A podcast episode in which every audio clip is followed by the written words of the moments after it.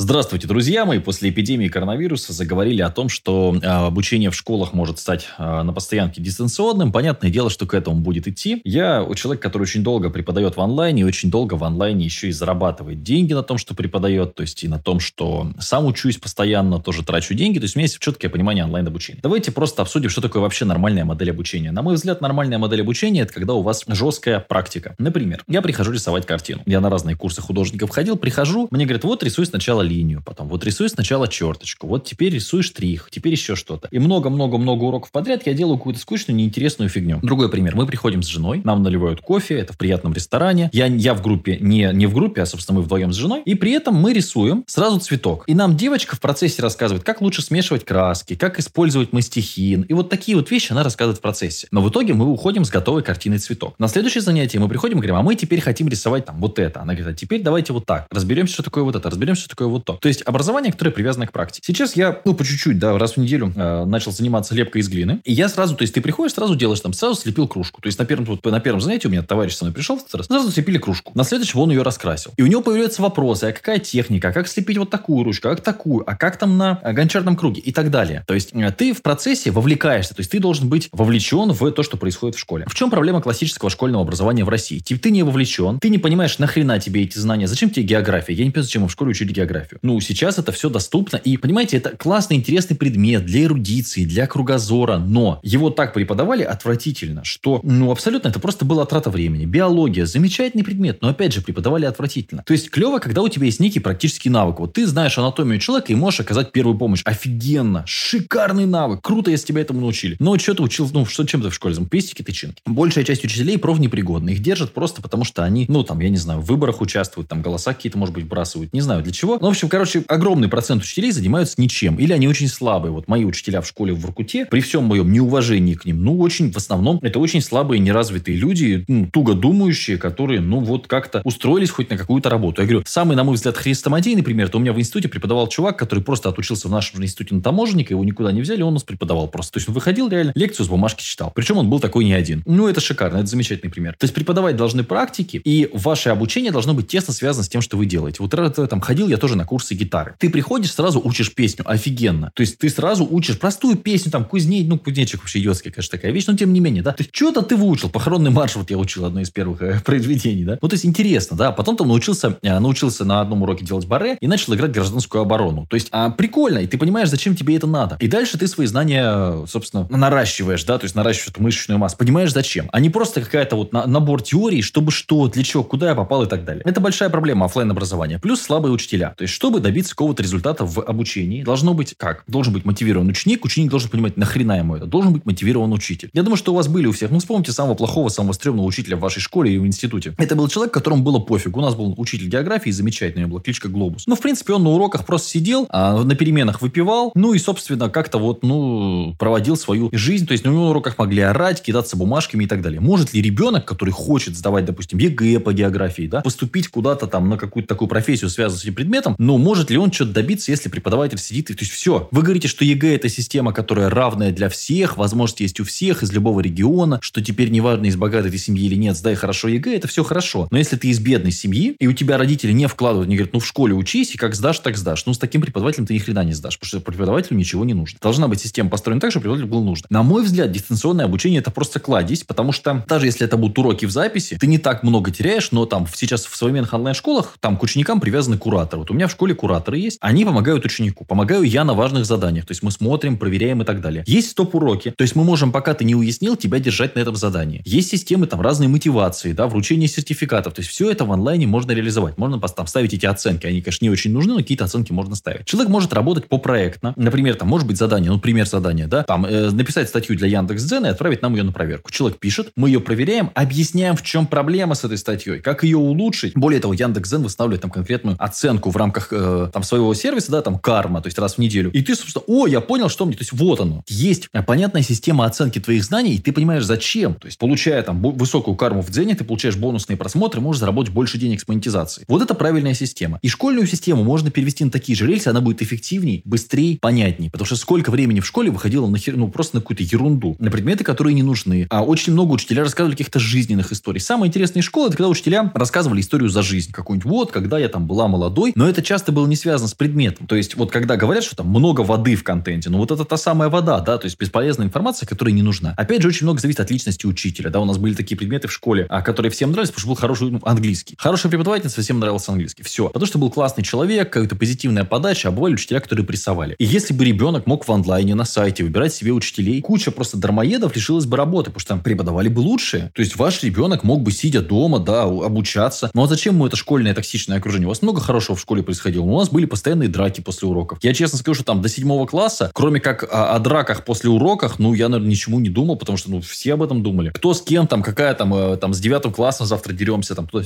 ну, все. То есть ты жил другой жизнью, а уроки, они были где-то вот параллельно. А здесь ребенок сел, ему не нужно таскать слой, там, какие-то учебники, тетрадки. У него есть задача. Два часа ему выделяется на то, чтобы сделать там вот домашки, посмотреть какие-то видео, лекции и так далее. Да без проблем. Вы скажете, ну, вопрос самодисциплины. Ну, ребят, если у вас нет самодисциплины, и у детей у ваших нет самодисциплины, вы просто не конкурентны. Если вы сами себя не можете сесть, заставить, объяснить себе, зачем вам учить эту там историю, там, обществознание, все что угодно, ну, наверное, дальше будет тяжело в жизни. А получается, что школьная система, она вот, ну, как вот просто, ну, отправили куда-то детей, что-то делают там, ну, слава богу, чем-то их заняли, чтобы они дома не сидели, родителям не мешали. Такой детский садик для тех, кто уже подрос. Поэтому я за дистанционное образование. Я считаю, что оно может быть интересно. Вы говорите социализация. Ну, а что мешает ребенку, а параллельно со школьным образованием, которое можно сократить и срезать в объемах, да, то есть можно не давать а, такое количество ненужного контента, а четко по делу. Потому что есть дети талантливые, которые быстро будут схватывать, в онлайне все это решать, и отлично. Вы скажете, ну, они будут списывать. Опять же, ребенок мотивированный, который понимает, зачем, он будет учиться. Сделайте это обучение интересным, сделайте не 40-минутные уроки, а короткие лекции, сделайте мультики, сделайте инфографику, сделайте игровые приложения. Сейчас это тоже доступно, да. А, причем это могут быть разные интерфейсы. Это может быть там интерфейс, там, кто хочет стать миллионером, да, это может быть интерфейс, своя игра. Ну, если мы говорим о популярных каких-то вещах. Это может быть там викторина, это может быть онлайн-соревнование по какой-нибудь дисциплине. То есть сейчас все это доступно. Это могут быть игры, через которые ребенок учится и познает мир. Уже сейчас есть там в той же самой там PlayStation, да, ты одеваешь VR-шлем и ходишь, например, по зоопарку и можешь узнать о животных. А есть игры, где ты можешь проникнуть внутрь человеческого тела. То есть ты на маленьком, там, сказать, шаттле, тут летаешь в человеческом теле, смотришь, где у него там, а что, какие там у него легкие клетки и так. То есть вплоть до клетки можно все это рассмотреть. Ну, наверное, это интереснее, да, узнать, что у тебя в носу, а чем вот эти вот старые учебники, да, там 90 какого седьмого года выпуска, старая преподавательница там э, читает про пестики, тычинки, весь класс хихикает. То есть, на мой взгляд, дистанционное обучение как раз даст возможности там детям из деревень, из сел, из маленьких городов получать достойное, качественное, интересное образование. То есть, самое главное, что человеку должно быть интересно то, чем он занимается. Он должен зачем это все. Хотя бы даже ну, для развлечения. То есть, та же самая анатомия, она может быть очень интересной. И сейчас уже есть эти приложения, они доступны. И там, ну, повторюсь, те же самые возможности PlayStation, да, когда человек играет и параллельно, допустим, ходит там по зоопарку, что-то получает. Да почему нет, да? Почему нет? И, ну, просто система такова, что есть куча учителей, есть куча зданий школ. Им всем нужно платить за... Я не понимаю, зачем? То есть, платить какие-то зарплаты, да, и то есть, ну, вот это все. Зачем? То есть, это все можно сделать быстрее, это можно сделать проще. И самое главное, можно сделать упор на самое основное. Основное в школе, я вам напомню, это профориентация. Очень часто говорят эрудированность, кругозор, все это красивые слова. По факту, после школы человек должен профориентироваться. Он в 18 лет должен понимать, в какой вуз ему идти, или ему после 9 класса уходить, или в вуз ему не идти. Профориентацией в основном занимаются родители. Как занимаются? Говорят, так, ну тетя Катя нас бухгалтер, зарабатывает хорошо, ты тоже будешь бухгалтером, тетя Катя тебя куда-нибудь устроит. В основном это в большом подавляющем э, большинстве случаев так. Или слушай, ну вот газовики там в Газпроме нормально зарабатывают, ты тоже будешь газовик. Или ну кем ты хочешь стать? Я хочу стать проституткой. Нет, это профессия плохая. Давай будешь, значит, юристом как папа. Ну вот что такое. А в итоге мы видим статистику открытую, что 60-65% там понятно, что как считать. Работает не по специальности после вуза. То есть вдумайтесь, человек делает выбор, 4-6 лет обучается за деньги чаще всего, а потом такой, ну твоя профессия не нужна, и на работу тебя брать особо не хотят. Причем независимо от того, да, чем ты занимался, насколько ты молодец, красный диплом, синий диплом, фиолетовый, там, я не знаю, фиолетовые мешки под глазами после пьянки очередной. Ну, собственно, все, результата никакого. Нужна профориентация. Пусть ребенок пробует себя в роли пожарного в онлайне. Пусть попробует себя в роли полицейского в онлайне, да. А сделайте практику, да, какую-то потом вживую. Пусть попробует себя в роли врача. Есть же симуляторы, кстати.